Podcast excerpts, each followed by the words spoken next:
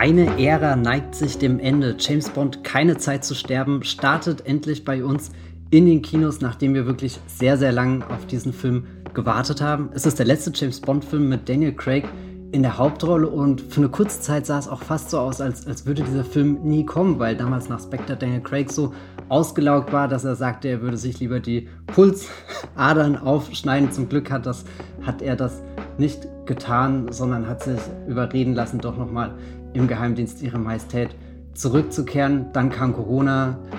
Bond war der erste große Blockbuster, der verschoben wurde. Jetzt, eineinhalb Jahre später, ist No Time to Die, so der englische Titel, endlich da. Und ich, der Matthias Hopf, bin verbunden im Wollmilchcast mit der Jenny Jecke von thegaffer.de. Hallo Jenny. Hallo Matthias. Bist du motiviert, über diese letzte aufregende Bond-Mission zu reden? Ja, so halb halb.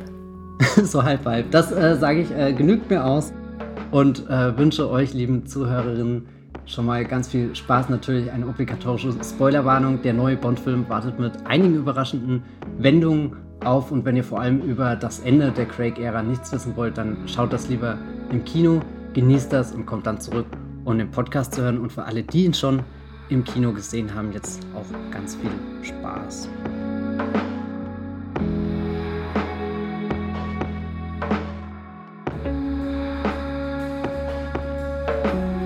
James Bond war ja vor gar nicht allzu langer Zeit schon mal Thema bei uns im Podcast. Da haben wir aber nicht über Daniel Craig, sondern über Sean Connery und Goldfinger gesprochen. Und wir, wir sind vorhin kurz so in Gedanken durchgegangen, was haben wir schon alles im Wollmilchcast zu James Bond gemacht. Aber es ist tatsächlich noch keine Episode zu Craig dabei gewesen, Jenny. Deswegen jetzt die allererste Frage.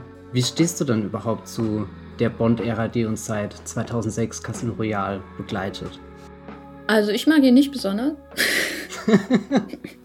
ich habe mich über die Jahre mit ihm angefreundet und er hat den Vorteil, dass er, sag ich mal, mm, halbwegs fähige Regisseure hat.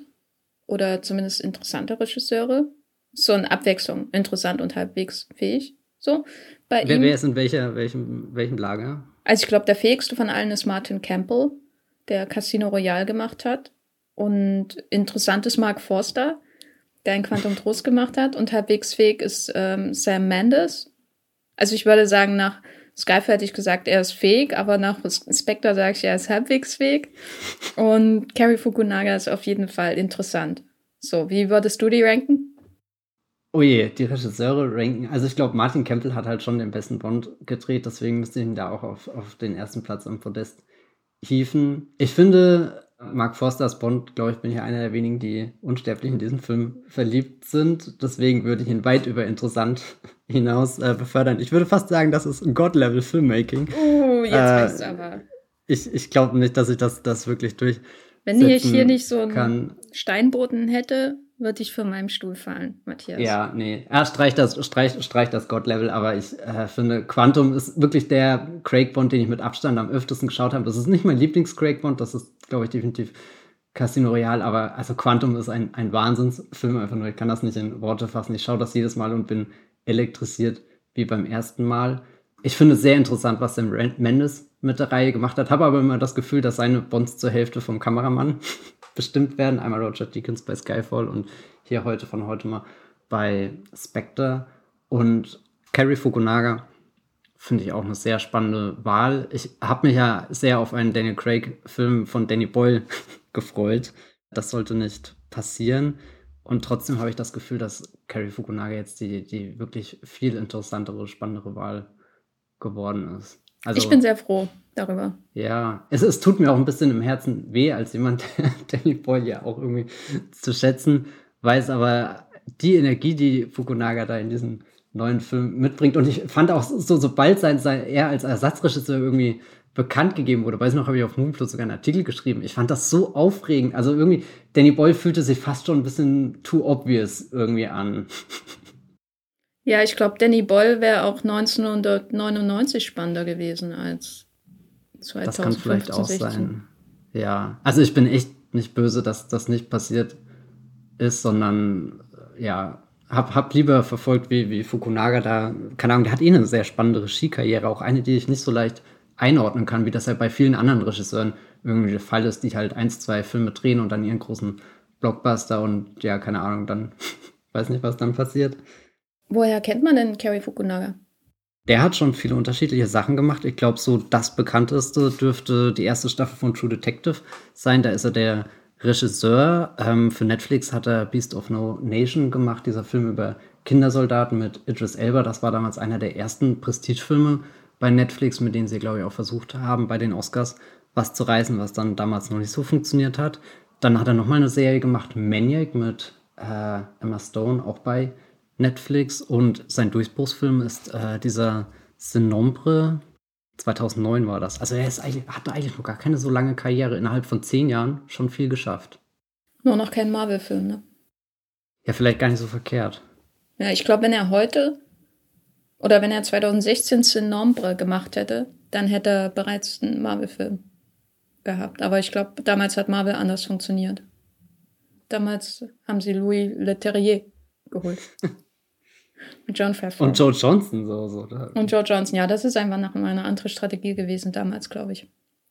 Aber reden wir nicht mehr über Marvel. Mein Problem mit Craig war, dass er für mich eine sehr kalte, abweisende Aura hatte und immer noch hat. Dass er kann nichts für sein Gesicht. das war schon immer, als ich ihn zum ersten Mal irgendwo gesehen habe, da war das schon meine Reaktion. Und bevor er gecastet wurde für James Bond, hatte ich ihn zum Beispiel in World to Perdition gesehen von Sam Mendes.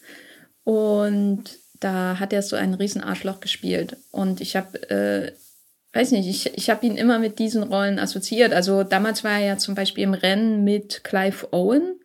Und Clive Owen zum Beispiel, damals hätte ich sofort gesagt, das ist Bond. Ich weiß nicht, ob ich heute immer noch der Meinung wäre. Aber ich bin halt auch darüber hinaus noch ein Kind der Brosnan-Ära. Mit der bin ich aufgewachsen. Und ich mochte schon immer dieses auch elegante, zynische von Pierce Brosnan als James Bond. Und als dann der Craig kam und sich dadurch Casino Royale äh, geballert hat und wie da immer auch so die Eleganz von Bond irgendwie auch versucht wurde, ironisch zu untergraben und so, das mochte ich als nicht besonders. Also ich mag schon Casino Royale. Ich habe ihn mir auch gleich nach Keine Zeit zu sterben nochmal angeschaut, zum ersten Mal seit wirklich vielen Jahren und so. Aber ich verstehe auch immer noch, warum ich ihn damals nicht mochte und es auch immer ein bisschen Überwindung war, seine Bond-Filme zu schauen. Aber du hast ein ganz anderes Verhältnis zu Daniel Craig.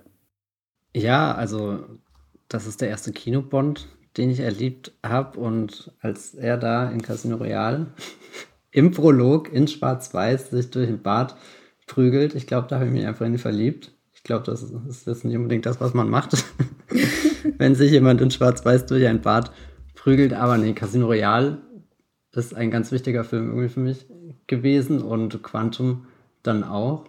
Und dann habe ich ihn irgendwie so ein bisschen aus den Augen verloren, weil gefühlt eine riesengroße Zeitspanne zwischen den beiden lag. Also hier Quantum und Skyfall, was natürlich rückblickend jetzt völliger Schmarrn ist, weil die Zeitspanne, die zwischen Spectre und äh, No Time to Die liegt, noch viel größer ist. Aber Skyfall war auch so ein, so ein Film, der, der rückblickend auch sehr, sehr surreal ist. Der ist für mich einfach zu perfekt.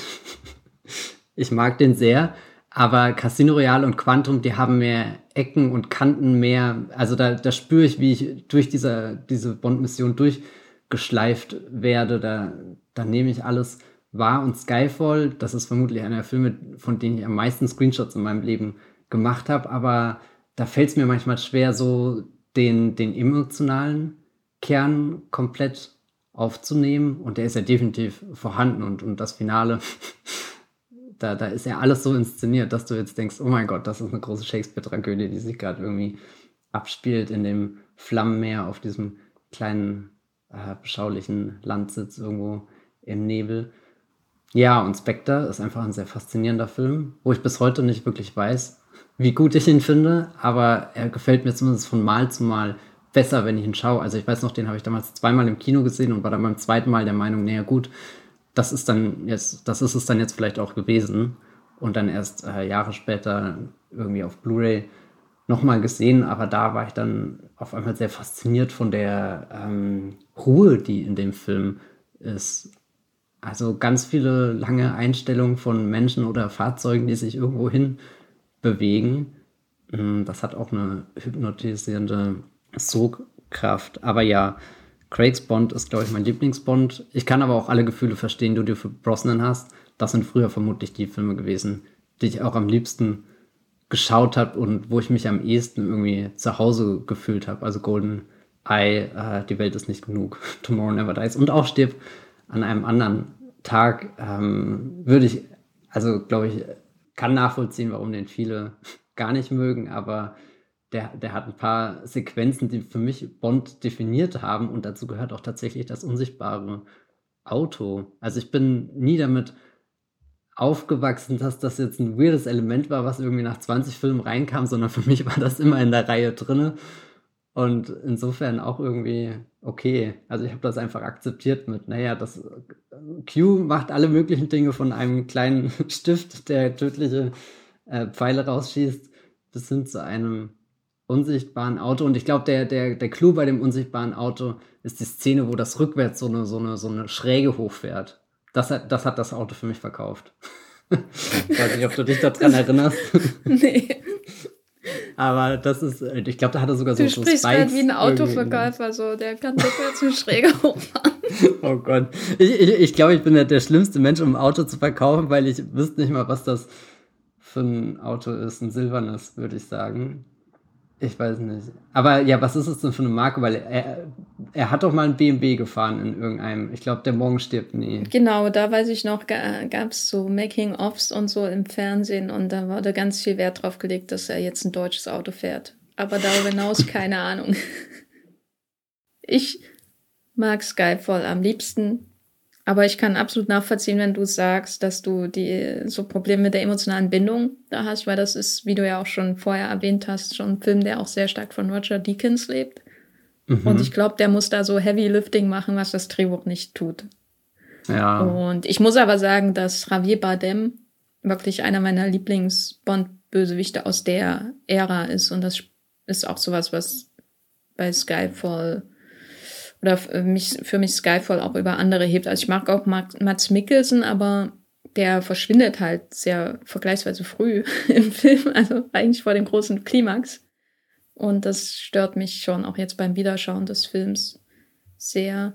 Und der Javier Bardem, diese ganze Söhne-Geschichte, die Söhne von M im Grunde, die sich da gegenseitig bekämpfen, das mochte ich alles sehr. Und äh, ich fand es auch einfach schön, dass Judy Dench ein schönes Ende bekommen hat. Ja. Und nicht einfach ausgetauscht wurde, wie das ja bei anderen Nebenfiguren von Bond ist. Nee, das stimmt schon, Judy Dench. Da habe ich gestern, ich glaube, Rochus hatte das auf Twitter geteilt, irgendwie hat sie äh, Judy Dench, Dan Craig gefragt, did you miss me oder do you miss me oder was auch immer. Und er hat geschrieben, ja.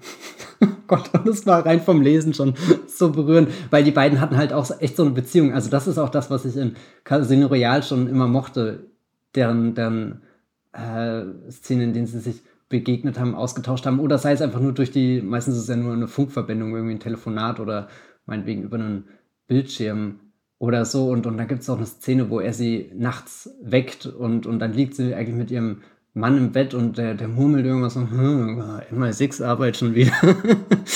und ich weiß nicht, also so, so, ich meine, im Endeffekt stammt sie aus der, der Brosnan-Ära und hat da auch schon eine sehr tolle Rolle gespielt, aber in ja, in der Craig-Ära mag ich die Bindung, die sie zu dem Geheimagenten aufgebaut hat, noch ein bisschen mehr. So das Verhältnis von einerseits bin ich Chefin und andererseits sehe ich aber auch, was du tust und äh, versuche da um Regeln rum zu äh, manövrieren. Und da ist dann natürlich Quantum ein ganz wichtiger Film, wo, wo Bond ja irgendwie kurze Zeit auf der, weiß nicht, schwarzen MI6-Liste steht. Und dann gibt es auch die Szene im Hotel, wo, sie, wo er dann nochmal rumschleicht und, und äh, ihr klar macht, nee, ich bin noch nicht raus, da könnt ihr mit euren Regeln sagen, was ihr wollt. Ich bringe das jetzt zu Ende und das ist ja auch so ein Film, wo irgendwie die Frage im Zentrum steht mit, wie sehr kann man diesem Doppel-Null-Agenten trauen, der irgendwie über alle Möglichkeiten, alle Ressourcen, alle Assets oder so hat und, und dann gerät er außer Kontrolle und begibt sich auf einen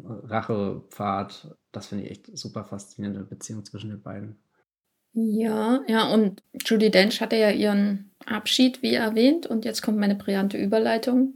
Jetzt mhm. kommt natürlich auch der Abschied von Daniel Craig, weil er hat natürlich den großen Vorteil gegenüber Pierce Brosnan, der keinen wirklichen Abschied hatte oder Timothy Dalton, der keinen wirklichen Abschied von seiner eigenen Rolle hatte, dass er einen bekommt, dass sein Ende vorgezeichnet war und nicht einfach jemand entschieden hat, diese Iteration von Bond ist nicht mehr zeitgemäß und vielleicht auch nicht erfolgreich genug.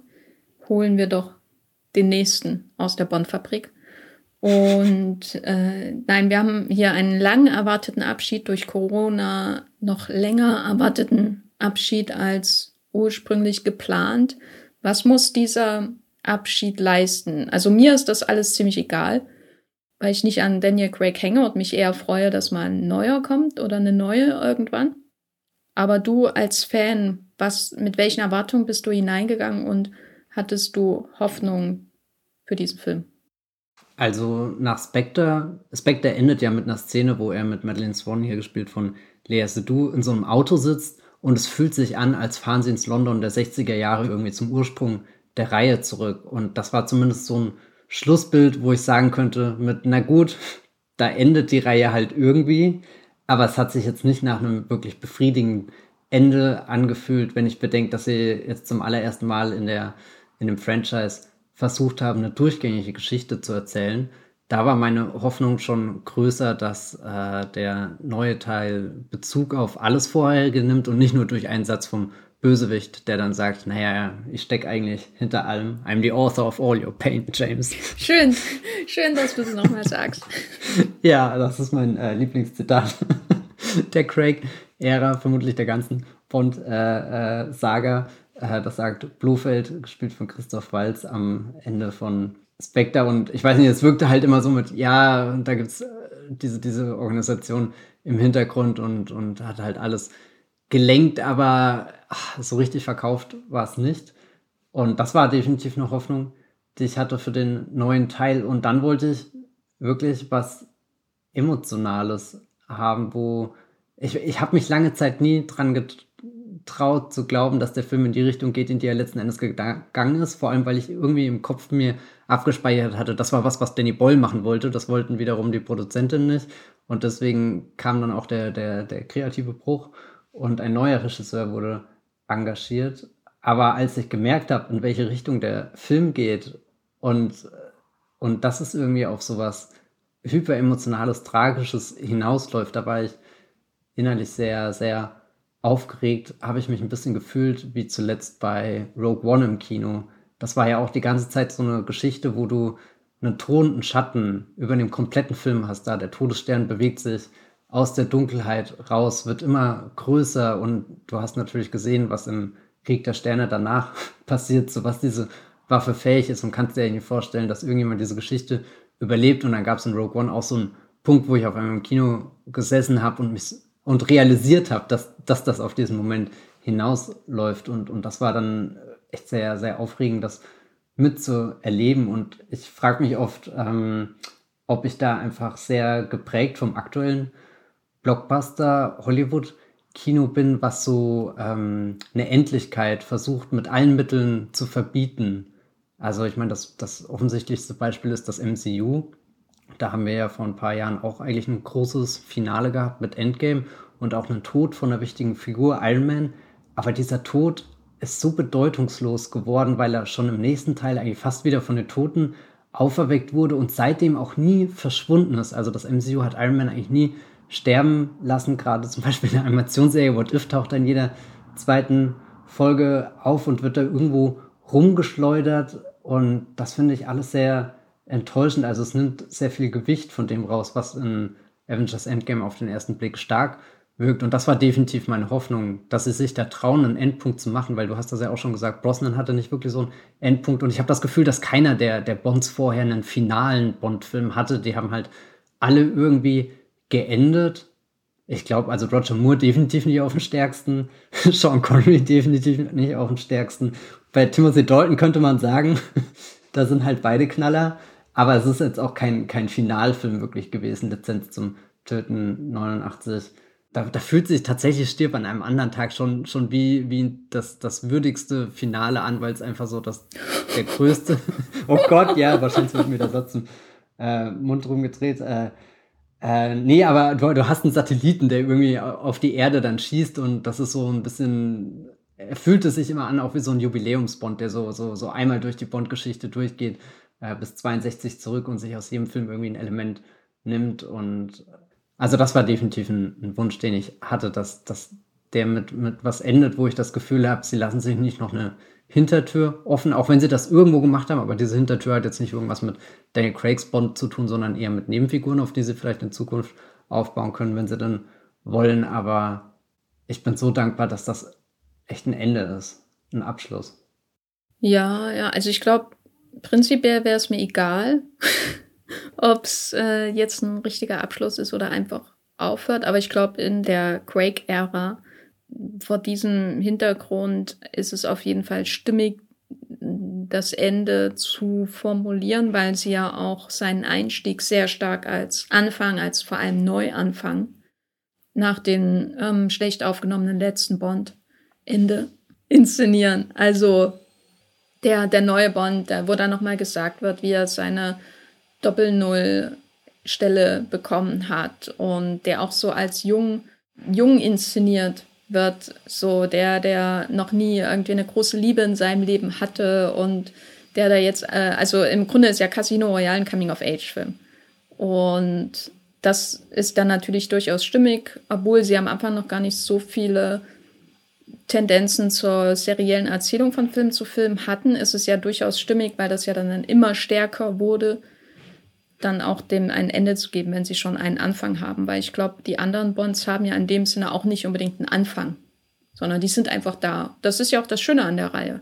Es ist ja auch sowas, was mir, was mir immer gefallen hat und was auch so filmhistorisch interessant ist, weil die Reihe ja die Blockbuster-Ära im Grunde vorweggenommen hat oder zumindest eine frühe Art von äh, oder eine ein erster Schritt hin zu dem war, was heute eigentlich gang und gäbe ist, dass Helden neu besetzt werden, ständig, damit die Marke weiterlebt und das eben schon in den 60er, 70er Jahren gemacht hat. Aber jetzt, wo alle das machen, was Bond macht, will Bond wieder ganz seriell werden, aber noch härter und äh, in Sachen Serialität als das MCU oder so. Äh, um ja, also die Filme hängen ja auch mehr zusammen als irgendein Marvel-Film, habe ich das Gefühl. Also ich saß in No Time to Die drinne und hat, dachte echt, verdammt, du hättest gestern auch mal in Spectre schauen müssen, um das wirklich zu verstehen. Wer war noch immer Madeline und wer ist ihr, Vater und was soll denn das alles? Das stimmt in der Tat. Ich habe mir auch äh, gedacht, Spectre wäre zur Vorbereitung nicht schlecht gewesen, aber aus Zeitgründen, ich, ich wollte eigentlich alle Craig Bond-Filme nochmal schauen, aber ich habe es dann sein gelassen. Und Spectre ist jetzt tatsächlich der, der am weitesten weg war. Ich habe sie letztes Jahr in umgedrehter Reihenfolge geschaut, also mit Spectre angefangen und mich dann vor oder zurückgearbeitet zu Casino Royale. Insofern war mir der, der Ursprungsfilm von Craigs Bond am nächsten, was ich dann aber auch nicht so verkehrt fand, weil der neue Bond ja auch wieder Bezüge zu den tragischen Ereignissen nimmt, die am Ende von Casino Royale stehen, nämlich der Tod von Vesper Lind, äh, Evergreen, Bonds erster großer Liebe oder zumindest der, die erste große Liebe von dem Daniel Craig Bond. Er durfte sich natürlich schon zuvor in seiner langen Geschichte ein paar Mal verlieben, zumindest mindestens einmal. Ja, ist das ähm, für dich auch so stimmig, dass Bond in seinem letzten Film immer noch von der Liebe aus dem ersten Film verfolgt wird? Hat sich das, wurde das durch die Reihe hinweg so vorbereitet? In Quantum definitiv. Das ist ja, also das finde ich ist auch immer noch der Film, wo die Craig-Ära am dichtesten zusammenhing für mich. Also das liegt nicht nur daran, dass, dass Casino Royale und Quantum direkt ineinander übergehen und, und Quantum sich eigentlich anfühlt, als ist er komplett in diesem Schock der Venedig-Sequenz entstanden. Also so, so richtig nervös und, und du spürst richtig, Daniel Craigs Pulsschlag, wenn er, wenn er durch den Film rennt, mit dem Motorrad über Schiffe springt irgendwie. Man muss schon sagen, dass in Spectre und Skyfall die Eva Green-Figur ein bisschen rausgefallen ist. Aber ich habe das Gefühl, das steckt schon noch in ihm drin. Also es kommt für mich jetzt nicht aus dem Nichts, dass er am Anfang von No Time to Die sagt, naja, da, da gibt es noch Dinge mit meiner Vergangenheit, mit denen ich nicht abgeschlossen habe und, und irgendwie gefällt mir auch der Gedanke, dass er auf der einen Seite sehr hart sein kann und ja gleich in Casino Royale gibt es die tolle Szene, wo er da auf dem äh, Baugelände einfach durch so eine Wand durchrennt und er so dasteht und die Muskeln anspannt wie so ein Berserker. Ich muss da immer dran denken, in Herr der Ringe 2 gibt es auch die Szene, wo dieser eine Typ mit der Fackel auf die Mauer von Helms Klamm zurennt und die quasi, also klar mit Sprengstoff in die Luft äh, sprengt, aber auch irgendwie mit dieser, dieser Wucht, die dieser Körper gerade hat, der da einfach in Bewegung durch die Massen der Armee rennt und unaufhaltsam ist. Nicht mal Legolas kann ihn mit seinen Pfeilen irgendwie zu Fall bringen und, und das ist auch so, so ein Bild, was ich oft von, von Bonds, äh, von, von Craigs Bond in, in Action habe. Aber dann gleichzeitig hat er eben auch diese, diese verletzliche Seite und und egal, was er, was er tut, wie viele Verluste er dazwischen drin noch hat. Ich meine, M ist ja ein ganz gravierender Verlust in seinem Leben und, und irgendwie, ich glaube, der Agentenalltag macht ihm sehr zu schaffen, aber dass, dass ihn all das nicht so, so verrohen lässt, dass ihm dieser, dieser erste Schmerz irgendwann egal wird, sondern dass das einfach was ist, was er nie verarbeiten konnte. Also irgendwie so, so, so eine Art von Trauma, weil, weil er befindet sich in einer Welt, wo, wo gar nichts sicher ist, wo er, wo er immer vorsichtig sein muss. Wem kann er jetzt die Wahrheit sagen? Von wem wird er äh, übergangen oder verraten? Äh, Hintergang, glaube ich, wäre das bessere Wort. Ja, dieses Misstrauen und dann ausgerechnet verliebt er sich und, und dann droht in No Time to Die das gleiche nochmal passieren. Und er, er sagt dann später in dieser Szene zu Felix Leiter, ja, nee, kein Bad Luck, sondern einfach Bad Judgment. Also so, das ist was, was ich an mir selbst merke, da, da irgend, irgendwas muss da falsch gelaufen sein. Ja, also so wie das du, wie du das jetzt erklärst und seine Geschichte so ein bisschen nachzeichnest, kann ich das nachvollziehen. Ich glaube, für mich funktioniert es nur wegen Eva Green. Mhm. Weil ich habe, bevor ich keine Zeit zu sterben geschaut habe, Casino Royale wirklich jahrelang nicht mehr gesehen, wahrscheinlich seit er auf DVD kam oder vielleicht liefert damals mal im Fernsehen oder so, aber das war so um die Zeit von Quantum herum, als ich ihn das letzte Mal gesehen habe. Und trotzdem ist diese Vesper Lind-Figur so präsent, natürlich auch, weil die Reihe sie immer mal wieder äh, erwähnt, aber im Großen und Ganzen einfach, weil ich weiß, oh mein Gott, Eva Green, das beste Bond-Girl seit Famke Janssen. Und die war ja nicht mal ein richtiges Bond-Girl, sondern Bösewichtin. Ja. Genau. Also die, die hat sich damals schon so eingebrannt, die war das Beste an dem Film für mich damals neben der Parcours-Sequenz. und ähm, hat diese Reihe auch nie verlassen. Jedes Bond-Girl musste sich an ihr messen und das fiel meistens zulassen der Bond anderen Bond-Girls aus, muss ich sagen. Ich kann, ich weiß auch gar nicht mehr, wer überhaupt war. Ein Bond-Girl in Olga Skyfall. Kurilenko. Ach so, in Skyfall. Nee, an, an, an, lustigerweise an Quantum kann ich mich erinnern. da kann ich dir sofort sagen, die, das war die Olga, die war nämlich da in der Wüste. Aber in Skyfall, da. Na, da ist das eine Bond-Girl, dessen Namen ich gerade auch nicht weiß, die, die ja dann sehr brutal von Javier Bardem getötet wird äh, Naomi Harris halt als Moneypenny neu eingeführt. Ja, stimmt, wer war da noch? Und Inspector muss ich sagen, ähm, also ich mag Lea Seydoux und so generell, aber sie war halt auch da, so. Es drückt auch für mich schon irgendwas über ihre Rolle Inspector aus, dass ich dann in No Time to Die äh, saß und etwas überrumpelt war von der Bedeutung dieser Beziehung von Madeline Swan und James Bond. Ich weiß nicht, wie es dir geht. Hast du Madeline Swan ähm, als so, so unglaublich wichtig für Bond in Erinnerung, dass du da am Anfang sofort akzeptierst? Ja, die ist jetzt die legitime neue Vespa. Ich meine, es ist sehr schwer, gegen Evergreens Schatten anzukämpfen. Ich glaube, egal in welchem Kontext, das, da, da hat sie einfach irgendwie in einem Film so, so was Prägendes geschaffen, ähm, wo ich auch das Gefühl hatte, da kam Lea Seydoux im ersten Auftritt nicht ran, aber trotzdem mochte ich, was zwischen den beiden entstanden ist. Eben jedes Mal, wenn ich, wenn ich Spectre wieder gesehen habe, der hat so viele ruhige Szenen, wo die beiden sich anschauen und wo eigentlich auf den ersten Blick gar nicht so wirkt, als sind die füreinander bestimmt, als ist das die große äh, Bond-Beziehung, die, die jetzt auf den, den, den tragischen Herzschmerz von Casino Royale folgt, aber gerade das mache, äh, mag ich daran, weil das beides in dem Moment so emotional isolierte Figuren sind, beide irgendwie von der Welt um sich herum komplett abgeschottet und dann begegnen sie sich auch in so einem Setpiece, was am ehesten an, an einen der, der klagendsten Bonds überhaupt erinnert, nämlich an im Geheimdienst ihrer Majestät, wo sie auch in so einer Eisfestung irgendwie dann feststecken. Und das war ja in Spectre ähnlich, dass auf einmal die Farben wirklich kalt wurden, dass das selbst, selbst Ben Bishop, der ja irgendwie immer die, die knuddeligste Kleidung in den ganzen Film trägt, irgendwie einen Wintermantel gebraucht hat, um, um da hinzukommen. Und, und dass sie sich da in, in ihrer Einsamkeit irgendwie begegnen, das fand ich sehr berührend. Und ich muss sagen, mir gefällt im neuen Teil jetzt, dass sie indirekt ja das Problem aufgreifen, dass Evergreens Vesper eigentlich eine zu gigantische Kraft in dem Craig-Kosmos ist, dass sie, selbst wenn sie tot ist, immer noch so ein großer Magnet ist, dass sich alles darauf hinrichtet, irgendwie alles davon angezogen wird. Wie, wie als ist das jetzt so ein, so ein schwarzes Loch geworden, was, was Craigs Bond aufsaugt und der droht sich aufzulösen. Und das ist ja auch irgendwie der Punkt, wo sie am Anfang stehen, wo sie sagen, okay, wir, wir merken, das funktioniert irgendwie miteinander, aber wir haben uns noch nicht die komplette Wahrheit erzählt. Aber vielleicht ist jetzt der Punkt gekommen, wo wir das tun können. Da finde ich dann dieser symbolische Zettel, wo du halt diese, diese Dinge aus der Vergangenheit draufschreibst, die du mit dir herumträgst und dann verbrennst und dann quasi dadurch einen kathartischen Moment erlebst. Das finde ich sehr schön.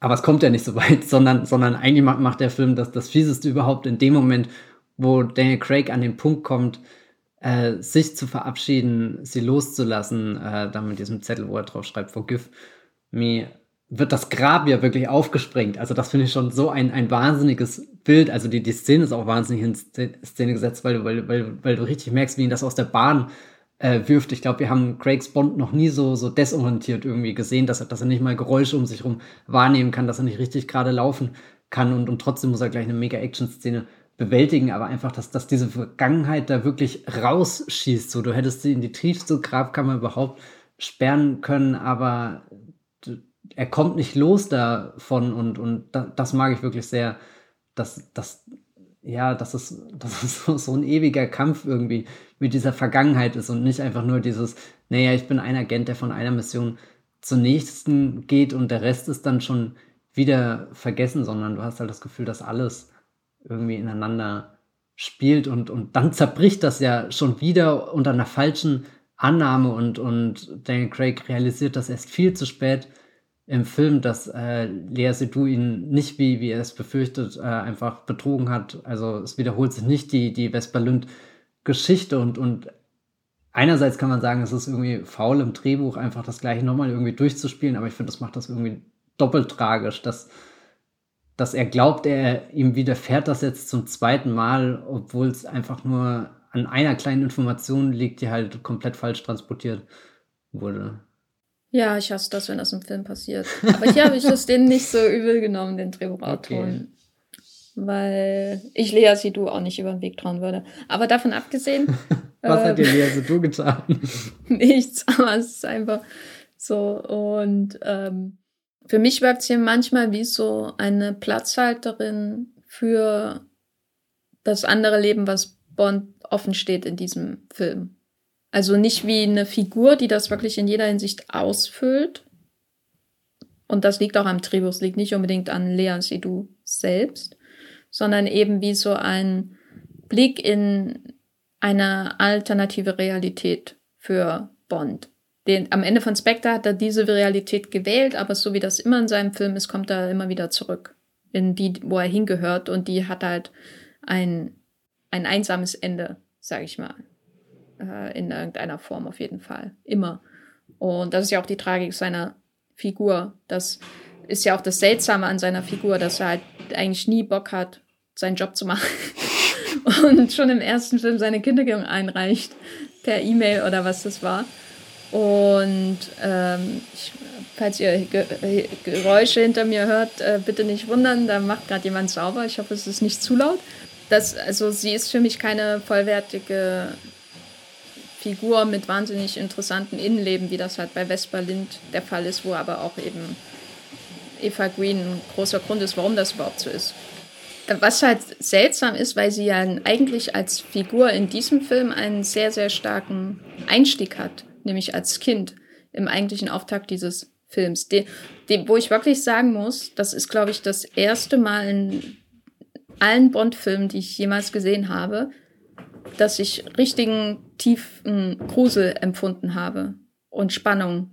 Und das betrifft aber auch zum Beispiel diese Jumpscare bei der Explosion. Da war, hab ich, war ich überhaupt nicht drauf gewappnet später und es gab mehrere Momente, Momente im Film, wo ich wirklich so wie in einem Horrorfilm äh, äh, aufgeschreckt bin und das muss ich, muss ich Fukunaga und seinem Team auf jeden Fall ähm, zuschreiben, dass das was ist, was ich sonst bei den Bond-Filmen nicht habe. Die sind alle sonst sehr, sehr entspannt zu schauen. Und das war hier auf jeden Fall, zumindest in der ersten Hälfte, nicht der Fall.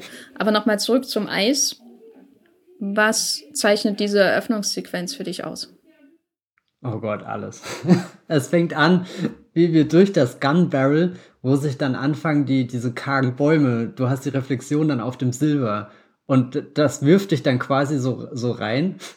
Fand ich schon äh, sehr faszinierend, irgendwie diesen Übergang. Und was ich mit das stärkste Element finde, dass das erste, was wir sehen, der Bösewicht ist. Hier Rami Malek als äh, Lucifer Safin oder wie man ihn auch immer. Wie schreibt man ihn? Sag's aus dem Kopf. Äh, L-Y-U I-T-Z-F-E-R, kann das sein? Louis? Fast. Fast. Was habe ich falsch gesagt? Äh, alles, aber sonst? oh Gott, ja, sehr dünn. Äh, Hilfe, Buchstabieren. Ein Glück mache ich nichts mit Worten. das ist, ich bin gerade in einer äh, Drucksituation. Da kann ich mich nicht äh, fokussieren. Nein, äh, was, was ich sagen wollte, ist, dass ich sehr geschickt finde, dass er ihn da am Anfang zeigt, wie er sich auf das Haus zubewegt. Und die erste Einstellung ist aber noch sehr weit von dem Haus weg. Und wir sehen ihn irgendwie so als, als so eine Horrorgestalt von hinten, also irgendwas Mächtiges bewegt sich da langsam auf was zu. Und dann sind wir aber in dem Haus, da ist französische Musik, da ist eine Mutter, die irgendwie nicht gerade auf der Höhe ihrer, keine Ahnung, Kraft ist, sondern eher betrunken da liegt, dann ist da ein kleines Kind und wir, wir kriegen kein Update mehr, was mit dieser grausamen Gestalt ist, die da draußen langsam reinschleicht. Aber wir wissen, die, die schleicht und wir wissen auch, die ist unaufhaltsam. Also das, das sagt diese, diese erste Einstellung sowas von klar. Da, die, diese Bedrohung nähert sich, egal was jetzt passiert. Und dann sind wir aber die ganze Zeit in dem Haus und merken, das ist kein, kein gesunder Haushalt.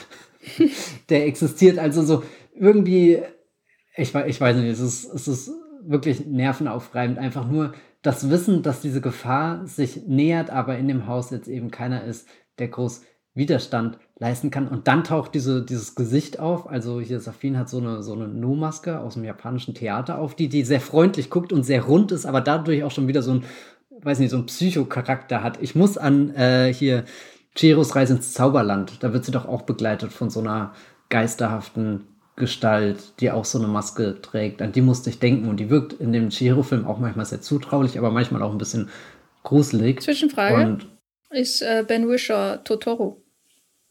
Oh ja. Wenn es ein Live-Action Totoro gibt, dann spielt er nach Paddington gleich. Oh mein Gott, warum, warum sagst du das? Jetzt will ich sowas sehen. Das ist ja. Das ist Ben Wisher in dem Film, ich will ihn die ganze Zeit irgendwie umarmen, weil er wirkt so freundlich und so entspannt und es ist echt, als, als spielt er einfach Paddington im James Bond-Universum. Und er hat auch so einen extrem flauschigen Pullover an.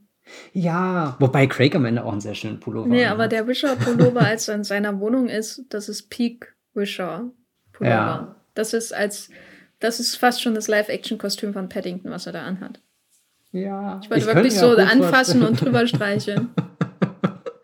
Stell dir vor, da steht dann irgendwie, der, der Freund, den er sich zum Essen eingeladen hat, ist gar kein Date, sondern es ist einfach nur Paddington. und dann kommt Paddington rein. Oh, hallo, Mr. Bond. Wir haben noch nicht gesehen, wie er das Essen auftäfelt, weil das waren einfach nur Orangenmarmeladenboote. Oh. Gott, ich liebe Fanfiction.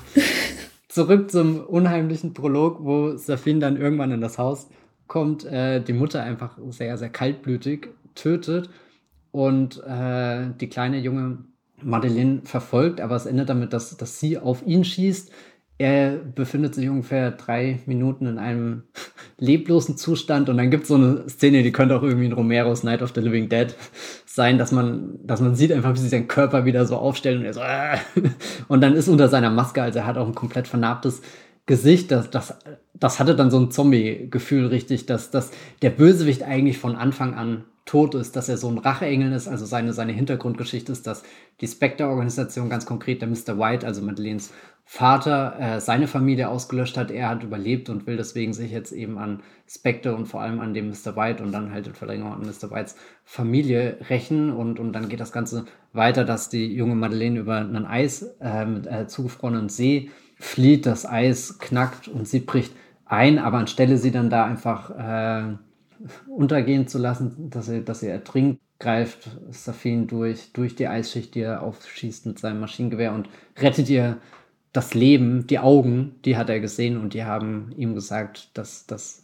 äh, sie ihn jetzt braucht in dieser hoffnungslosen Stunde und, und also so einerseits total schaurig und, und sie endet halt mit sowas Ungewissem auch, die Szene. Und was eigentlich mein, mein allerliebstes Element ist, dass es eine Szene gibt, wo die junge Madeleine den, den verschütteten Bein oder was auch immer ihrer Mutter wegmachen will und das, sich deswegen Put, Putzutensialen irgendwie in der Küche sucht. Und das ist in so einem Shot gefilmt, wo die Kamera quasi im Schrank drinne ist und du siehst, was noch im Schrank ist und ganz am Rand, also nicht nur Putzutensilien, äh, sondern eben auch äh, eine Pistole, die da hängt. Und später, wenn Safin in die Wohnung reingeht und äh, die Mutter erschießt, geht die Kamera so langsam zurück und zeigt dir dieses klagende, trostlose Bild des Wohnzimmers wo, wo dann halt dieser, dieser seltsame Typ in seinem, seiner Winterjacke mit, der, mit dieser Maske, mit dem Maschinengewehr, da ist da die Couch und äh, der, der, der, der, der Leichnam der Mutter. Und die Kamera geht immer weiter zurück und kommt irgendwann wieder in die Position, wo sie in dem Schrank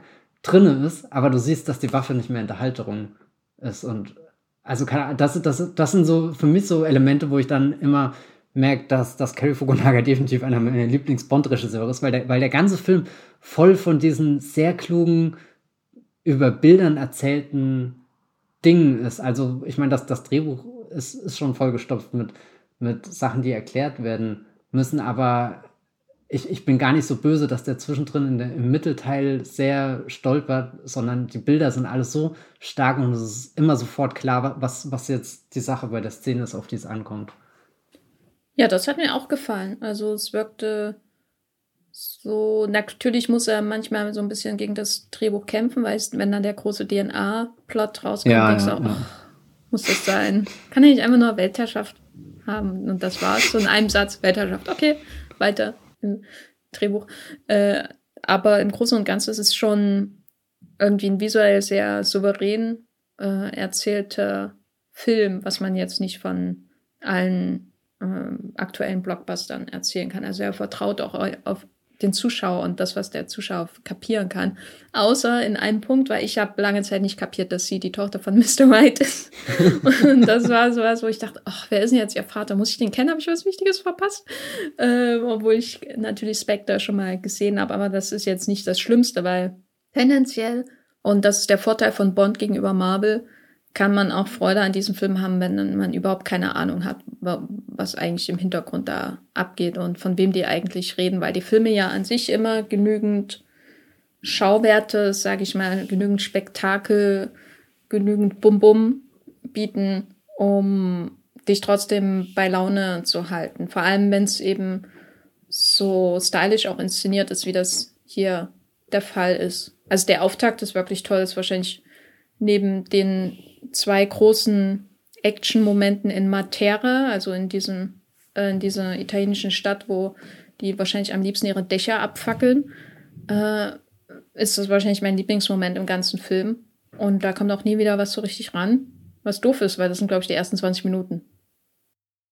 Was aber, also ich habe ihn jetzt schon mehrmals gesehen und die gehen so schnell vorbei. Also du könntest ja immer ein bisschen Panik kriegen, wenn du merkst, oh weia, der Film geht 163 Minuten, aber es fühlt sich nicht wie 163 Minuten an. Also der bewegt sich mit so einem guten Tempo irgendwie vorwärts, dass ich das erste Mal, wo ich mir denke, Mist, jetzt stolpert er, ist die zweite Szene, wo er M in London begegnet. Also wenn ich was aus dem Drehbuch streichen würde, das wäre das erste, was ich tun würde, aber ich, ich habe nie auf die Uhr geschaut. In, in meinem Gefühl ist der Film da schon irgendwie bei, keine Ahnung, 70 Minuten oder so angekommen. Warum muss Bond immer in Konflikt mit M geraten oder Craig Bond? Er will immer seinen Job loswerden. Er geht Rogue äh, zwischendurch. Er zerstreitet sich hier natürlich sehr intensiv mit M, um dann fünf Minuten später wieder ein Group-Hack zu machen, sozusagen. äh, das ist irgendwie sowas. Also manchmal kann ich es absolut nachvollziehen, warum das äh, so sein muss, aber gerade hier wirkt es so, als würde da künstlich Konflikt geschaffen der nie wieder irgendeine Rolle spielt. Ems äh, Verantwortung für das DNA, für die DNA-Waffe, um die es hier ja geht, Herakles, glaube ich, wird groß aufgebauscht. Könnte das M zu Fall bringen? Wie weit ist er da gegangen mit seiner Geheimwaffe? Und es spielt nie wieder eine Rolle am Ende. Und was soll denn das? Also eigentlich finde ich den M-Konflikt in seiner Grundkonstellation wahnsinnig spannend. Also, dass du halt den, den, den Kopf der, des mächtigsten Geheimdienstes in London, äh, nur in London, alle anderen britischen Geheimdienste jetzt mal ausgeschlossen. Nee, halt, also, dass du so eine mächtige ähm, Figur hast, die, die ja eigentlich unsere Glaubwürdigkeit oder so, die hat, also mein Trust hat er sich verdient im Laufe der Zeit und jetzt merkst du, oh Gott, er hat aber an was gearbeitet, was er komplett falsch eingeschätzt hat und wo er schon immer ein bisschen Bauchschmerzen hatte, aber sich dachte, naja, wenn wir das äh, Top-Geheimhaltungsstufe, das Labor taucht irgendwie auf keiner Payroll oder irgendwie sowas auf, also das, das geht schon irgendwie, wir drücken mal ein Auge zu und am Ende haben wir diese eine mächtige Waffe und das, das bringt mich dann zu meinem nächsten Ziel, was auch immer das ist. Ich meine, er betont ja einmal im Film sehr deutlich, dass er loyal gegenüber äh, seinem Land ist. Äh, Na, immerhin. immerhin. Und, und also die erste Szene, wo er und Bond sich in dem Film begegnen, die finde ich stark.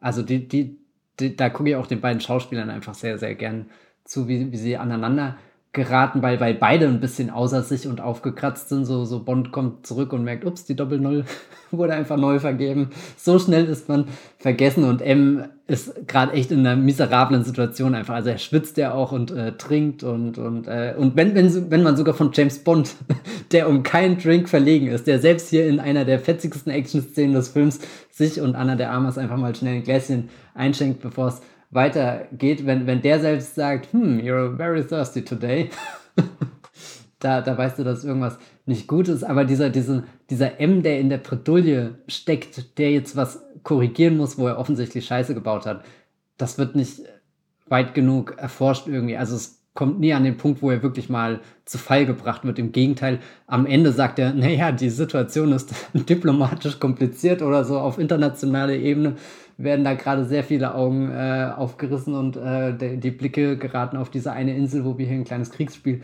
veranstalten. Aber selbst das scheint ihn ja dann nicht irgendwie zu Fall bringen zu können. Und, und das wäre schon irgendwie spannend gewesen, dass, dass diese gesamte Institution, die, die ja für die James Bond-Filme unfassbar wichtig ist, weil die ja alles ermöglicht im Endeffekt, dass die mal so richtig ins Wackeln gerät. Und ich, ich meine, vorherige Filme sind da immer schon mal hingegangen und haben versucht, irgendwie an dem Gebäude zu kratzen, beziehungsweise Javier Bardem kam hin und hat es einfach gesprengt. Aber selbst das hat ja nur einen halben Film lang gehalten und, und danach war, war schon wieder ein wuchtiger Eichenschreibtisch im Büro gestanden, der, der wirklich gesagt hat, also die, diese Institution, die, die kann keiner stürzen, die, die wird bis ans Ende aller Zeiten stehen. Ich mag aber, also oder um nochmal auf vorhin in deiner Frage steckt ja auch irgendwie so drin, was ist Bonds Problem mit seinem Arbeitgeber?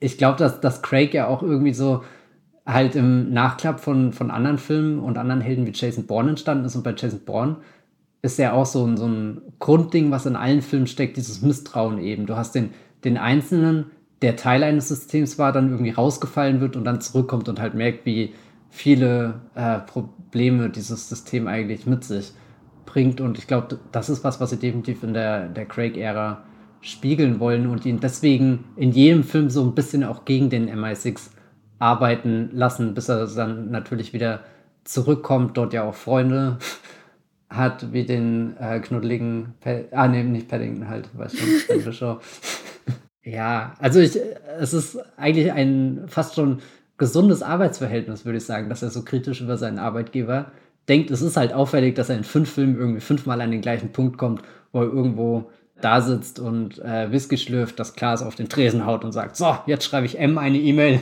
hiermit kündige ich und gebe meinen Doppel-Null-Status auf, aber es braucht nur zehn Minuten, bis der Standard Lynch kommt und sagt, Edge Badge, weißt du, wer die neue Doppel-Null ist? Ja, ich finde den Verweis auf die Bourne-Filme sehr interessant. Ich meine, natürlich kann nicht jeder Film so ein brillanter Paranoia Thriller sein wie Captain America Winter Soldier. Oh mein Gott, ich glaube, ich bin gerade in, innerlich gestorben. Aber das ist ein schöner Satz, das schneide ich mir nachher raus, das Zitat. Als Klingelton, ja. Aber man muss schon sagen, dass das, was da versprochen wurde von der Bond-Reihe, also dieses Misstrauen gegenüber ähm, diese Geheimdienstautorität, sage ich mal, die sie eben, wie gesagt, aus ähm, Born mitgenommen haben, das wird halt nie irgendwo hingedacht. Also es ist immer eher sehr privater Natur, ne? Dass wenn, wenn er sich entscheidet, den Job nicht mehr zu machen, dass, da geht's nicht ähm, so um fundamentale moralische Diskrepanzen, die da durch seine Arbeit aufkommen. Und wenn sie vielleicht angeteasert werden, sind sie schnell wieder vergessen, weil dann eben doch so ein Aston Martin äh, DB5 mit äh, Maschinengewehren vor der Tür steht wahrscheinlich und dann denkt, okay, na dann. Und das ist so ein Zwiespalt, den die Reihe nie aufgelöst hat, weil sie ja im Grunde immer noch James Bond ist und James, wenn James Bond ein was verkörpert, dann die Verehrung der Geheimdienstarbeit. So, also dieses klammeröse Darstellung dieser ganzen Sache, das ist das, was James Bond schon immer war, äh, schon bei Ian Fleming und auch in den Filmen mit Connery und danach und dann eben auch bei Daniel Craig, obwohl am Anfang so viel sich bemüht wird, das irgendwie dark und gritty auch so ein bisschen zu gestalten und dann eben so die Born-Einflüsse reinzubringen. Born ist halt eine ganz andere Art von Inszenierung dieser Arbeit. Ja, ich weiß nicht, deswegen hat mich das dann gestört. Also ich hätte jetzt nichts dagegen, wenn sie einfach so getan hätten, als wäre das, ja, M hat halt Scheiß gebaut und Bond muss wieder den Mist wegmachen, den, den der Boss gebaut hat und dabei belassen wir sondern dass sie da so eine große Szene aufziehen, die wirklich, wie du ja auch schon gesagt hast, sehr, sehr toll ist zwischen diesen beiden Darstellern, wo ich auch dachte, hat Daniel Craig darum gebettelt, dass er mal eine ordentliche Szene mit Ray Fiennes haben kann? Ne? Hat er, ich meine, wann kann man schon mal so einen Schauspielpartner haben, wenn, gerade wenn halt Judy Dench nicht mehr in der Reihe ist? Und dann ist es aber eine Szene später wieder vergessen. Und das, was schon schade ist, wenn sie schon die Born Anleihen im, an, einbringen in seine Bond-Werdung und danach hätte man das eigentlich auch zu einem logischen Schluss führen können, dass M für ihn zu weit geht oder so. Aber dann würden sie ja die Zukunft des Franchise vielleicht gefährden, weil M ja wahrscheinlich auch der nächste M sein wird. Meinst du, den, den schleppen sie wieder mit? Ich würde sagen, ja, weil die, das war ja bis, war ja bei Judy Dench ähnlich, dass äh, sie gewisse Kontinuitäten behalten. Okay, ja und nicht einen ich, harten Bruch machen in allen ja. Personalien. Also ich finde find das immer von der Kontinuität faszinierend, aber auch maximal verwirrend, dass da eine Ebene äh, oder eine Ära so halb in die nächste rüberschwappt, aber irgendwie der Bond dann ausgewechselt ist und es ist ja nicht so, dass sie den Doppel-Null-Status bisher neu besetzt haben, sondern sie haben ja schon eine ganz konkrete Figur, James Bond, ähm, neu besetzt. Aber gut, keine Ahnung. Aber das, da. Äh, da bin ich auch sehr gespannt drauf, weil die Craig Bonds ja so sehr auf Serialität äh, geachtet haben, wie sie das dann als nächstes lösen. Aber bevor wir dahin kommen, ist nochmal eine wichtige Frage, um Jerry Seinfeld zu zitieren. What's the deal with Safin, Matthias? Der große Bösewicht dieses Films, den wir in dieser tollen Auf Auftaktsequenz kennenlernen und der dann erstmal abzischt. Du hast ja schon sein, sein, sein unheimliches Äußeres beschrieben in dieser Auftaktszene. Und dann sehen wir sein, sehen wir immer, haben wir immer mehr Einblick so in seine Pläne, DNA, äh, Massenvernichtungswaffe im Grunde. Aber was hältst du von ihm denn so als Ganzes, als Bond-Bösewicht? Also als diesen überlebensgroßen Bond-Bösewicht, der die ganze Welt irgendwie kontrollieren will oder brennen sehen will oder was auch immer anrichten will. Also halt so ein, so ein klassischer Blofeld. Da finde ich ihn schon enttäuschend. Ähm, das liegt auch daran, dass er dann lange Zeit erstmal im Hintergrund nur ist und der Film sich eher in Konflikte zwischen dem MI6 und der CIA reinsteigert und Spectre ist ja auch immer noch die ganze Zeit in dem Film. Wir haben ja sogar noch eine tolle Christoph Waltz-Szene, wo er ganz langsam vorgefahren kommt, wie als ist er das zweite Monster, was sich langsam in dem Film annähert. Allerdings bewegt er sich nicht selbst, sondern wird gefahren. in einem, äh, ja, keine Ahnung, Gefängnis, Kämmerlein, wie auch immer. Ja, Safin. Das war wie so ein Treppenlift, nur geradeaus. Ja, gell. Ich musste auch, äh, wenn, wenn ich jetzt ganz fies bin, dann, äh, oh Gott, muss ich schon wieder an Neues vom Wichser denken hier, wo, wo Bastian Pastewka sich doch in einer der spannendsten Szenen des Films auch auf so, so einen Treppenlift sitzt und der dann langsam hochfährt und es versucht irgendwie den Wichser einzuholen. Aber er kommt einfach nicht vorwärts. Und dann ist eh das Geilste, dann macht der Film eine Werbepause. Und dann ist die Werbepause da und am Ende steht einer da und sagt, Sand, kaufen Sie eine Handvoll Sand. Das hat hier wirklich gefehlt, die Werbepause in Keine Zeit zu sterben. Ja, ich muss, es ist schon ein bisschen schockierend, wie, wie gut einige Gags in Der Wichser tatsächlich in meiner Ist nicht schockierend, es sind gute Filme. Ja, glaube ich auch. Eigentlich müsste die jetzt echt mal wieder schauen. Nee, äh, Bond hat keine Werbeunterbrechung, aber es fühlt sich fast so an, wie als verschwindet Safin mal für, für mindestens einen, einen üppigen Pro-7-Werbeblock irgendwie komplett aus dem Film und stellt sich dann später vor mit, naja gut, er hat das alles eingefädelt irgendwie. Also so, so sein Grundmotiv ist schon die Rache. Das, das bringt, glaube ich, der Film am ersten Punkt, äh, in den ersten Minuten gut auf den Punkt, dass er sich eben an, an Mr. White rächen will und wenn Mr. White eben nicht da ist, dann muss halt erstmal seine Familie dran glauben. Und naja gut, wenn er schon dabei ist, dann kann auch irgendwie Spectre gleich als nächstes dran glauben. Übrigens sehr interessant, was glaubst du, wie alt Safin im Hauptteil des Films ist? Der muss doch schon 50 oder 60 sein, oder? Ja, red mal nicht drüber. also nicht, dass mich das jetzt irgendwie stört. Ich meine, es sieht ja sowieso immer sehr, sehr entfremdet irgendwie aus, dadurch, dass er halt einmal die, die Maske trägt und, und dann sein verletztes Gesicht, wo, wo, wo du ja auch das Gefühl hast, dass das macht ihn zu sowas Zeitlosem. Und dadurch, dass er ja auch dieser, dieser Zombie am Anfang wird, ist der Alterungsprozess vielleicht egal. So, Safin wird, wird ewig in dieser Bond-Geschichte leben, so, so lange so lang irgendwie James Bond existiert. Rami Malek ist vier Jahre älter als Lea Seydoux. Ah, okay. Ja. Das Bohemian Rhapsody Wunderkind. das muss man einfach jedes Mal sagen, wenn sein Name genannt wird. Das finde ich sehr gut. Ja, äh. Ich fand ihn hier besser als in Bohemian Rhapsody. Darf Definitiv. ich das mal sagen? Weil ich schaue sehr viel auf Rami Malek rum und er ist auch furchtbar in The Little Things. Und hat eine Tendenz zu so so in Richtung Jared Leto äh, so zu gehen, also wirklich unerträglich zu sein als Schauspieler. Aber hier fand ich ihn eigentlich ganz nett.